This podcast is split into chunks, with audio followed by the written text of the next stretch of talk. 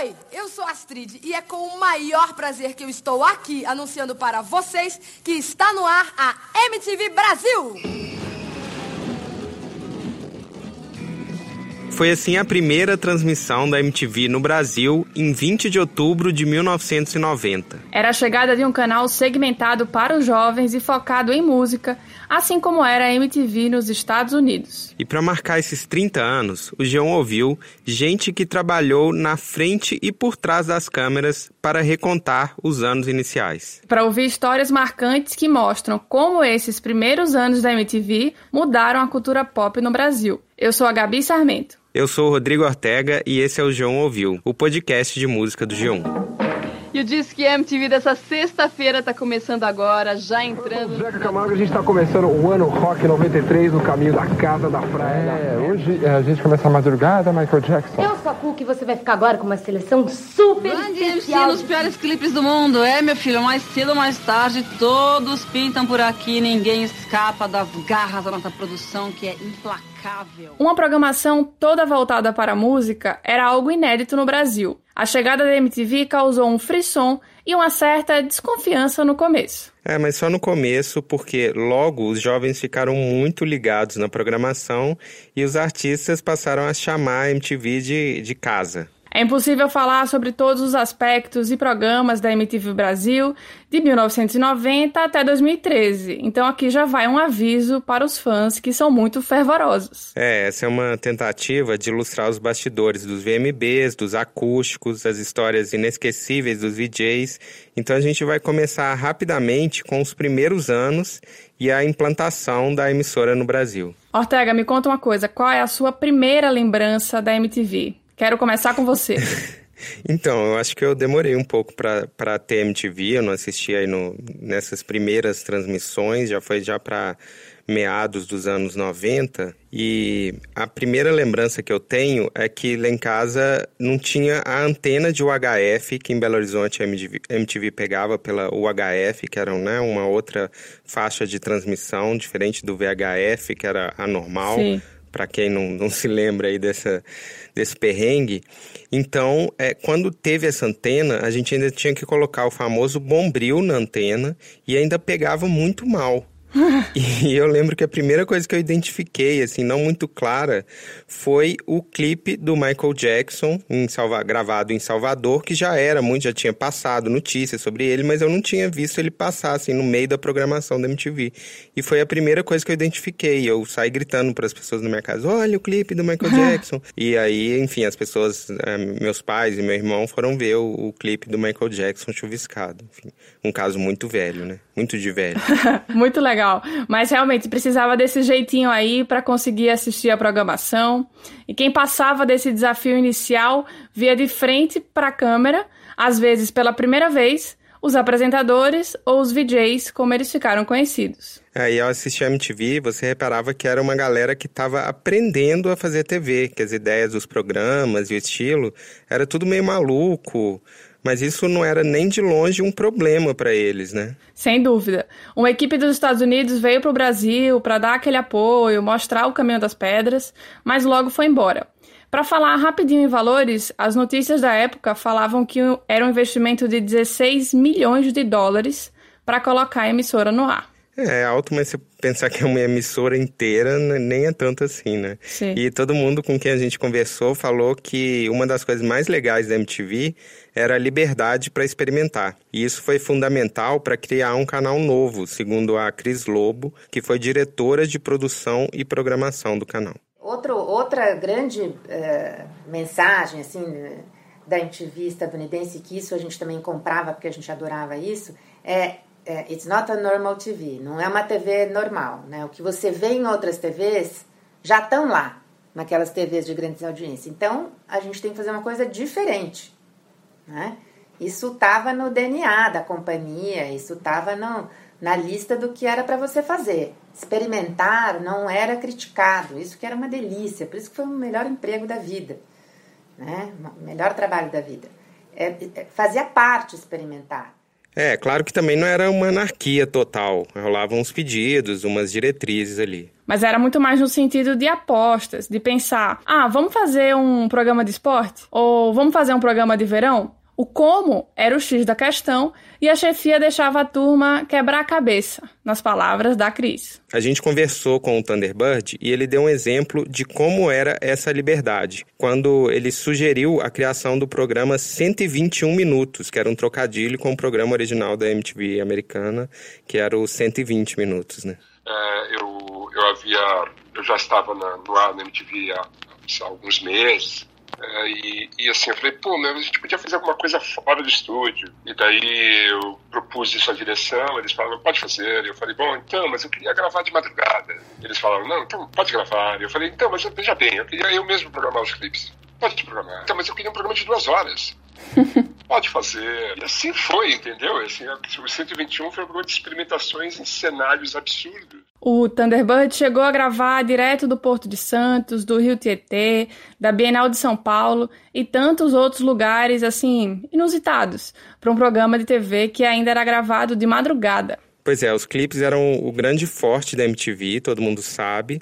Só que, caro ouvinte millennial, se uhum. você não, não tem esse background aí, eles não existiam aos montes como existem hoje. O Fantástico já produzia os clipes para o programa desde os anos 70. O auge, né, foi nos anos 80, 90, mas não tinha uma produção nacional muito fora disso. E a MTV precisava preencher uma grade de programação e o bacana era misturar artistas internacionais com os nacionais. Putz, é uma história muito linda e muito complicada, mas assim, os clipes eram poucos nacionais, né?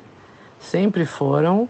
Eles eram das gravadoras, obviamente, e a maior parte era feito para a TV Globo, né? Então a Carol passava horas tentando pegar, imagina, os clipes na Rede Globo.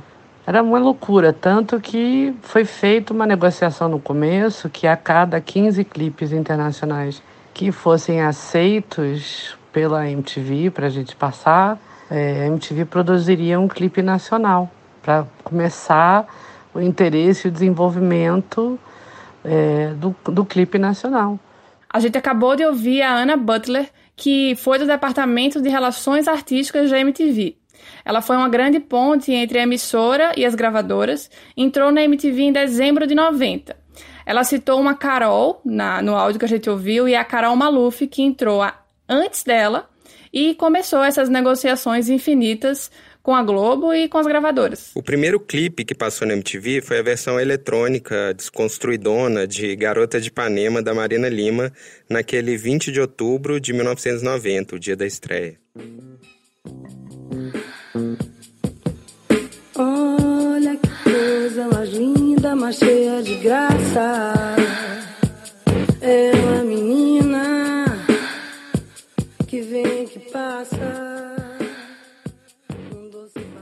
A MTV chegou a investir e colocar dinheiro mesmo na produção de alguns clipes no começo. Mas logo as gravadoras começaram a tocar esse braço audiovisual e aí os clipes entravam na programação normalmente. Era importante desenvolver isso do clipe, até porque eu disse que a MTV, que era o programa com a parada de sucessos, era a atração de maior audiência da casa. Ele teve várias apresentadoras, como Astrid Fontinelli, Cuca Lazarotto, Carla Lamarca, Sara Oliveira e Sabrina Parlatore. É, eu lembro muito da Sabrina, eu sou muito da era Sabrina ali nos primeiros anos. Uhum. E aí por isso que eu quis saber se ela tinha um disco que foi muito marcante para ela. Foi o da entrevista com a Cristina Aguilera, porque imagina, né, a Cristina Aguilera no auge do sucesso e receber uma estrela daquele tamanho ao vivo ali no estúdio foi algo realmente importante e grande. A porta da MTV parecia assim um mar de gente, de fãs da Aguilera. Foi muito legal, foi muito especial. A Marina Persson ficou lá fora, justamente na porta da MTV, é, com um link né, ao vivo comigo, dentro do estúdio. Então a Marina ficava ali com o pessoal, ficava entrevistando as pessoas, os fãs, e eu entrevistando a Cristina é, ali do estúdio, ao vivo, traduzindo simultaneamente. É, era um clássico essa concentração ali na frente da MTV, na Alfonso Bovero, aqui em São Paulo, né? Você já foi, Ortega? Você já deu uma, uma colada na grade ali da MTV?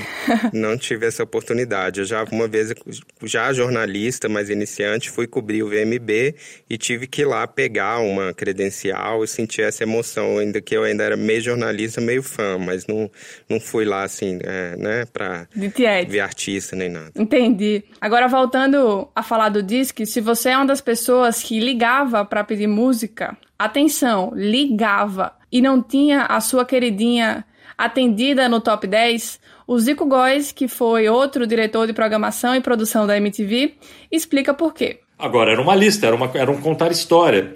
Ah, era democrático? Não era democrático. A gente dava a chance das pessoas opinarem em qual clipe que elas queriam em primeiro lugar. Mas se você fosse 100% fiel ao que a audiência falava, você criava um viés. Porque quem ligava, disse que MTV, na época em que ainda tinha que discar e ligar. Quem ligava era 1% da audiência. Quem liderava a equipe de jornalismo era o Zeca Camargo no começo. Ele tinha 26 anos quando recebeu esse convite e contou pra gente como é que foi começar do zero as entrevistas e todo o conteúdo do qual eles precisavam no MTV. Então eu lembro que a gente tinha que se virar para tentar entrevistá-los nas brechas e mais do que tudo, a gente resolveu fazer na época que achou que seria uma solução para ter tantas bandas assim eh, o tempo todo. Claro que você não ligava para Paralamas e falava assim: ah, vem cá, o que você acha disso que aconteceu? Então a gente pegou essas bandas, eu lembro que foi um dos primeiros estágios assim do jornalismo e colocamos essas bandas durante duas, três horas sacrificantes no estúdio. Foi uma coisa, assim, mortal pra gente e pra eles ali, mas pra gente ter, sei lá, assunto, é, assunto pra gente ter a opinião deles sobre é, Brasil, música, Deus, é, jovens, um monte de coisa assim. A gente tinha um, um tipo, um, um super arquivo desses artistas e dessas bandas ali. E a partir de então que a gente começou a montar as pautas ali. A gente já falou rapidamente do Thunderbird da Sabrina Parlatore, mas não apresentou ninguém formalmente, digamos assim. Eles eram os famosos VJs, e vou te contar, viu? Que grupo de apresentadores queridos pelo público. É, a lista é grande, tem Astrid, Cuca Lazarotto, Thunderbird, Marina Persson, Fábio Massari, Sabina Parlatore, João Gordo, Cris Couto, Casé, Edgar, Didi, Sara, enfim, citei um pouco uma galera mais do, do começo, outras mais famosas do final, daria para citar muitos mais, mas são bons exemplos aí. O Zeca falou pra gente que esse time de apresentadores foi um dos motivos para criar tão forte assim, né, deixar a personalidade da MTV com a carinha do Brasil. Essa cara, essa identidade, primeiro, e é inevitável, são os artistas que dão pra gente. Deram muito uh, o sotaque, a música, o swing, a, a, todos os ritmos brasileiros, é isso que davam esse sabor brasileiro. E segundo, acho que aí também não só eu, mas todos os, os, os Astrid, ao Thunderbird, do, do Gastão, a Cuca, todo mundo tinha um briefing muito, muito simples da MTV americana, que era assim: seja você mesmo. Não tem personagem. A, a, a, credibilidade que acho que a MTV construiu esse tempo todo, a, as pessoas, os, os DJs, os apresentadores, é, mesmo quem veio depois, né, o, o Kazé é o Kazé. A, a, a Sabrina é a Sabrina. Estou falando até de gente que veio depois da minha geração. A gente tinha a possibilidade de ser quem a gente era quem a gente é até hoje. Não tinha, ah, seja bonzinho, seja o mal-humorado, ou, ou pro próprio Thunderbird, seja o malucão. Não, o Thunderbird era daquele jeito, não tinha assim, ah, vamos construir um personagem maluco. De fato, dava para ver essa espontaneidade na TV mesmo. E muitas pessoas com quem a gente conversou falaram que a MTV acertava quando ia assim na boa, sabe? Na loucura. Uhum. Quando rolava uma intenção, uma cobrança maior pelo sucesso antes de ir pro ar, geralmente dava uma desandada. Ah, interessante. E aí, para emendar e falar em desandada, hum. a gente vai falar desse momento aqui, ó. Olha, pessoal da MTV, vergonha na cara, vamos começar de novo e bota essa porra pra funcionar direito pra gente cantar certo com essa é. porra. Respeito. Esse piti histórico do Caetano Veloso aconteceu no VMB de 2004. Ele estava no palco com David Byrne, tentou começar a música uma vez, duas vezes, e o problema persistia. Aí ele perdeu a paciência. Soltou esse carão aí, e na terceira tentativa, depois de dois intervalos, deu tudo certo. É, muito marcante. E imagina o pânico nos bastidores, né, Gabi? Não, total. Tudo ao vivo, geral vendo a situação acontecer. E o Zico tava ali na entrada do palco, mas foi rapidinho até o controle ver o que que tava rolando. Ele foi ali naquela sala de, de comando, né? Mais para dar um apoio, porque no fundo ele não podia fazer nada. Os técnicos, os engenheiros ficaram ali tentando achar o erro na mesa, na parte de tecnologia mesmo. Mas o que gerou o problema foi o microfone aberto de alguém da banda do próprio Caetano, segundo o Zico. É, aí entra aquela velha pergunta, né? Você vê o copo cheio, meio cheio ou meio vazio?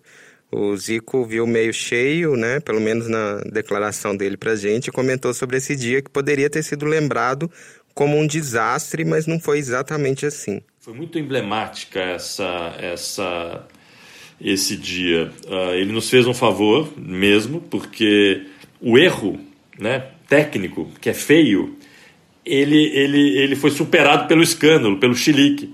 Então as pessoas no dia seguinte falavam muito mais do escândalo, do chilique, do que da cagada.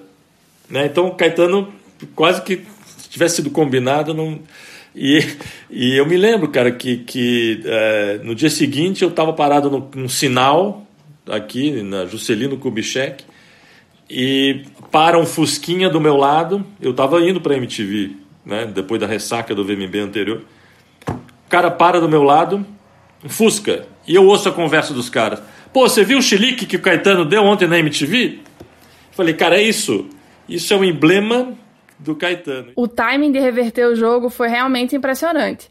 Na volta do segundo intervalo, o Celton Mello, que apresentava o prêmio, já brincou com isso. Estamos aqui tentando. É ao vivo. Vou chamar de novo.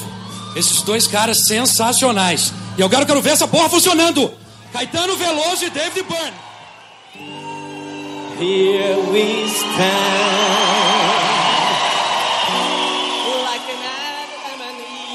No dia seguinte, a reprise foi ao ar com esse momento. Depois rolou campanha, vinheta, virolema, enfim, tudo que você puder imaginar desse momento foi aproveitado na programação da MTV. E o Zico ainda usou esse MTV bota essa porra para funcionar como título do livro que ele escreveu sobre o período dele no canal. Essa pegada de provocar, de brincar com o erro, né, o famoso não se levar tão a sério, era um traço característico da MTV e não só nesse caso. Aí a gente tem outro áudio para tocar.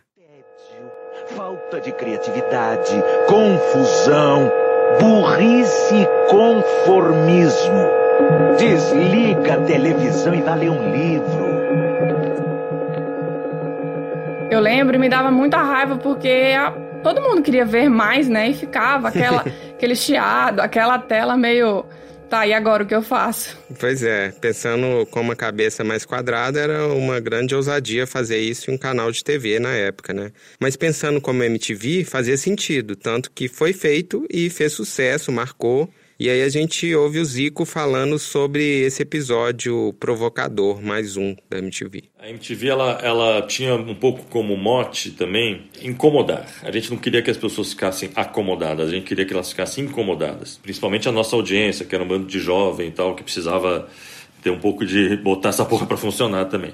E, e, então a gente instigava isso, né? Outro grande sucesso desses anos todos foi o acústico MTV. Kid Abelha, Titãs, Cássia Eller, Lulu Santos, Arte Popular, Rita Lee, Gilberto Gil, Capital Inicial, Engenheiros do Havaí. Vixe, já falei tantos nomes e ainda não estou nem na metade. Pois é, inspirado no Unplugged da MTV nos Estados Unidos, o formato foi um fenômeno também no Brasil, com pelo menos 13 milhões de discos vendidos. No começo, eles precisavam explicar o formato, negociar com gravadora, mas toda essa parte, enfim, de apresentação foi uma coisa muito rápida.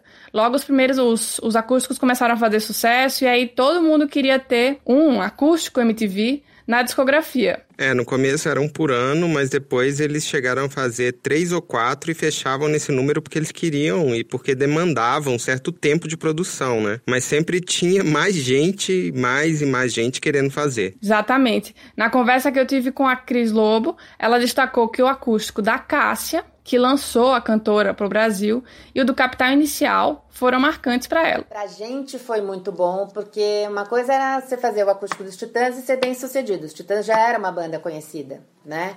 Ou arte popular. Imagina, o Leandro Arte era um compositor não só do arte popular, mas de todos os sucessos da época, né, de rádio, né? Outra coisa foi a gente apostar na Cássia, ou no Capital Inicial, por exemplo, que estava no momento também mais por baixo da carreira, assim. Então, o Capital e a Cássia foram, especialmente a Cássia, foi uma grande aposta. E daí, quando fez um sucesso, né, o Capital fez muito sucesso também, foi muito legal, tanto para ela quanto para gente, né? Porque daí vira uma coisa, a MTV sabe escolher, né? A MTV sabe fazer, sabe a curadoria, né? Para falar a palavra da moda, a curadoria da MTV é muito bacana. E era mesmo, é, sem nenhuma modéstia. O Thunderbird foi o apresentador do acústico do Roberto Carlos escolheu aquele momento como um dos mais inesquecíveis dos seus anos de MTV para contar pra gente. É, o Thunder curtiu o repertório que o Roberto Carlos cantou com músicas da Jovem Guarda, músicas que ele não cantava tanto assim, e claro, se sentiu muito honrado de apresentar aquela noite. E ao, ao chegar ao Rio de Janeiro para apresentar o acústico e subir ao palco e, ver, e olhar para a plateia e ver quem estava na plateia desse acústico, falei, uau! Uau! Muita gente legal assistindo aquilo e participando daquele acústico.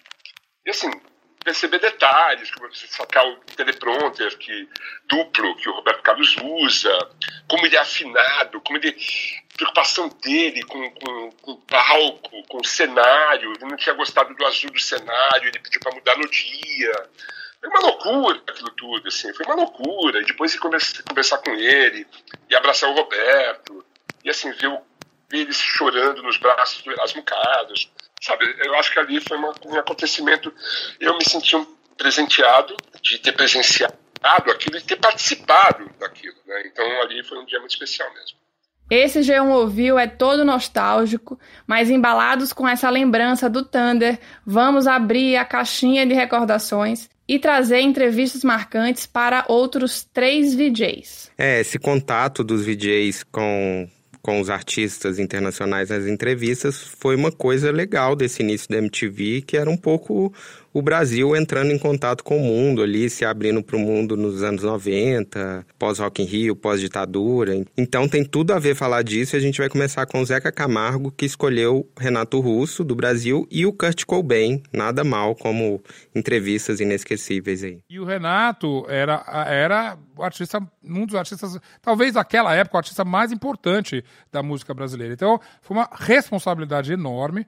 E, e, o Renato, é, que não era exatamente meu amigo, mas a gente já tinha se cruzado algumas vezes, é, ele era muito brincalhão e ele começou a entrevista um pouco mal-humorado, e eu falei, nossa, não vai dar certo. E obviamente era um personagem que ele estava fazendo, e ele deu uma entrevista extremamente generosa e, e extremamente é, elucidativa. Agora, para falar com o Kurt Cobain, o Zeca tomou uma canseira. Vamos ouvir como foi isso aí. A gente foi entrevistá-los, era no fim da tarde, umas seis horas, e claro que o Kurt não estava pronto, ele estava gravando no estúdio com a Courtney Love, umas faixas que, que inclusive saíram no disco da Hole, que é a banda da, da mulher dele, da viúva dele, na verdade. E aí a gente tinha que esperar. É óbvio, você espera ou vai embora. É claro que você espera. E aí a espera foi de mais ou menos umas seis horas ali, até o ensaio acabar. E aí, quando o ensaio acabou, a Courtney Love entra na sala e fala: Olha, o Kurt está dormindo e ninguém vai acordar ele. Se vocês quiserem esperar mais um pouco, ele dá uma entrevista para vocês. Aí esperamos mais quatro, três ou quatro horas, já nem me lembro mais ali. E ele acordou no meio da madrugada, com uma cara ótima, com aqueles olhos que eram duas safiras é, e sentou na minha frente, a gente fez uma entrevista também, para mim, inesquecível. Para os fãs, eu acho que é inesquecível também, porque também eu sempre encontro ela como referência das pessoas, assim, muito, muito bacana. Agora imagine você, Ortega, vivendo tranquilamente um dia de trabalho, até que o seu chefe vira para o lado ou então te liga e pergunta se você pode viajar no dia seguinte para entrevistar ninguém menos que a Madonna. Eu vou achar que foi pegadinha. Foi isso que aconteceu com a Marina Pesson em 2000. A Cris Lobo, que já falou bastante por aqui, ligou para ela e falou: E aí, topa? amanhã. A Marina já fazia muitas entrevistas com artistas, eu lembro, né? Com diretores, era algo normal para ela. Sim. Mas com a Madonna. Eu tive um turbilhão de emoções, né? Fiquei nervosa, fiquei feliz, fiquei é, muito lisonjeada, enfim, e fiquei apavorada, claro. Feliz, porém apavorada, óbvio, porque não é fácil entrevistar a Madonna, né? Ela contou pra gente que pegou todas as fitas que tinham lá disponíveis para se preparar em um dia, assim, pra entrevista. E para quem nunca participou de um evento assim, é, é mais ou menos assim o, o cenário. Uma sala com vários jornalistas diferentes, todos igualmente nervosos, mas aí todo mundo finge costume, todo mundo finge que tá pleno, que ah, é uma coisa corriqueira na minha vida. É, mais ou menos isso. E a Marina ainda teve um aperitivo super agradável, um pouquinho antes de entrar para a entrevista. O ápice foi a menina, que era uma repórter da Argentina, que foi entrevistar a Madonna logo antes de mim.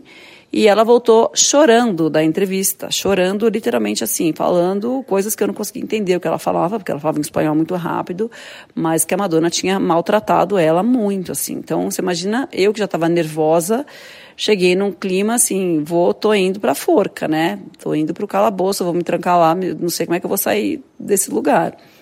Mas a entrevista correu tranquilamente, assim, a Madonna é, por sorte, eu tinha preparado muitas perguntas, porque na hora você não consegue improvisar, não é uma coisa assim, que é tranquila, que você está lá relaxada, conversando com uma pessoa que está tendo uma troca. A Madonna é super lacônica, ela só responde o que você perguntou exatamente, ela não faz nenhum floreio, não dá nenhuma volta, ela é objetiva. Quem também ficou com frio na barriga danado foi a Cuca Lazarotto. É, esse caso é impressionante. O Axel Rose, Sim. do Guns N' Roses, simplesmente escolheu a apresentadora para entrevista. Virou e mandou: Eu quero falar só se for com ela. Isso foi no Rock in Rio 2, em janeiro de 91, poucos meses depois da MTV ter estreado no Brasil. Detalhe: a Cuca nunca tinha entrevistado alguém na vida e nem falava tão bem assim inglês. Se sou eu no lugar dela, Ortega, acho que eu infartava. Pois é, pressão. A Cuca acha que o Axel não estava falando dela especificamente, pelo menos isso é o que ela diz agora, mas sim da MTV em geral, porque conhecia, né, a emissora dos Estados Unidos, claro. Independente disso, no fim, a, a chefia toda ali falou: não. Cuca, quem vai é você? E foi ela que fez mesmo. Ela tava com todo, mas ela tava, claro, com todo o apoio da MTV e do Zeca Camargo, que ela citou várias vezes dividindo o crédito, enfim, na nossa curta conversa. e aí foi um momento tão tenso para a Cuca que ela falou que pensou em desistir da carreira na televisão por causa disso. Loucura, né? Foi puxado, foi muito cansativo, mas valeu a pena. Valeu a pena. Hoje, valeu a pena. Naquela semana, eu dizia que não. Inclusive, pensei em sair da TV, é, porque era muito início ainda, né? A gente estava no ar há três meses. E era o início da minha carreira como apresentadora. E foi, foi um movimento bastante intenso na minha vida profissional, que estava começando, na vida pessoal também. E eu cheguei naquele momento a questionar, mas ainda bem que eu segui em frente, porque vieram muitas entrevistas incríveis depois, muita história para contar. Além dessa história, a Cuca também tem duas grandes responsabilidades no currículo, que são ter chamado o primeiro clipe da MTV Brasil, em 90. Eu sou a Cuca e você vai ficar agora com uma seleção super especial de clipes. Nessa próxima hora, você vai ver Shiner O'Connor no clipe inédito Three Babies e mais o rapper Young MC com o clipe Bust a Move e o Paralamas do Sucesso num clipe exclusivo MTV Pólvora. Aliás, de exclusivos nós temos muitos e para começar então, Marina cantando pra você Garota de Ipanema. Olha que coisa mais linda. E o último, A Saideira, o último clipe daquela era da MTV que terminou em 2013. Essa música tem um poder visceral e é assim que a gente fecha a nossa MTV Brasil, a minha MTV. Com vocês, Chico Science, Nação Zumbi, Maracatu Atômico. O bico do beija-flor, beija-flor, beija-flor. E toda a fauna, a flora grita de amor. Ouve aí a Cuca comentando sobre como foi viver esse grande finale. Fiquei muito feliz por ter sido chamada para apresentar o último. É, fui gravar, assim, bastante emocionada, porque a MTV já estava sendo desmontada, naquela altura já estava bastante desmontado o prédio todo. E mais que tudo, é, assistir a MTV saindo do ar foi muito impactante. Quem estava conduzindo o barco até o final e ficou emocionado com o símbolo da MTV saindo do ar foi o Zico Góes. Ele e todo mundo, né? Todo mundo que, que passou Uhum. pela MTV deve ter sido um momento muito difícil, emocionante, sei lá o que pensar. Claro. O Zico faz uma análise bem legal sobre a perda de relevância da MTV que começou a acontecer quando a internet chegou e a MTV deixou de ser o único canal jovem, que era uma marca muito forte da emissora, né? Com a internet, os canais eram múltiplos, quase que infinitos, né? E isso impactou muito na, na audiência, na relevância na, e até na continuidade da MTV no Brasil. É, vamos ouvir o comentário do Zico sobre o legado da MTV nesse mundo sem limites que é a internet. Não vou falar nada assim muito específico de internet ou de blogueiros ou de influencers e tal, mas eu acho que esse jeito despojado, a chance de dar voz ah, né, e, e- e tela para alguém que não é muito articulado, que é totalmente desconhecido, que é gordo, que é feio, eh, que não tem padrão eh, estético, né? Eu acho que a MTV inaugurou isso e a internet então escancarou, né? Então por isso que eu digo que tem um pouquinho de MTV em cada lugar. Além da, além também da, da curadoria musical ou cultural que um ou outro eh, eh, eh, cara de internet, de canal ou de, ou de blog eh, eh, tem essa capacidade, ou seja, incorpora um pouco o que a MTV foi, né? Esse deboche, esse não ter muita regra, esse não ser muito é, é, é, é, é, amarrado e tal, acho que a internet está aí para isso. Enfim, ela substitui a MTV nesse sentido. Sem dúvida, esse espírito livre e ousado da MTV foram muito marcantes, assim como os clipes, os programas, os VJs, os acústicos, os MBs, e deixam todos aqueles jovens, hoje talvez adultos ou ainda jovens de espírito, muito saudosos.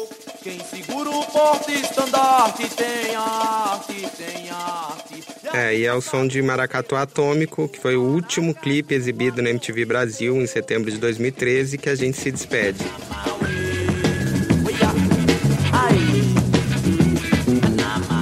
Espero que tenha dado para relembrar alguns momentos especiais da MTV na sua memória aí também. Ah, pra mim deu. E aí eu lembro que para ouvir mais histórias sobre música, você pode seguir o Geon Ouviu no Spotify, no Deezer, no Google Podcast, na Apple Podcast, no Castbox ou no Geon mesmo. Até mais. Até mais. Depois tem outro céu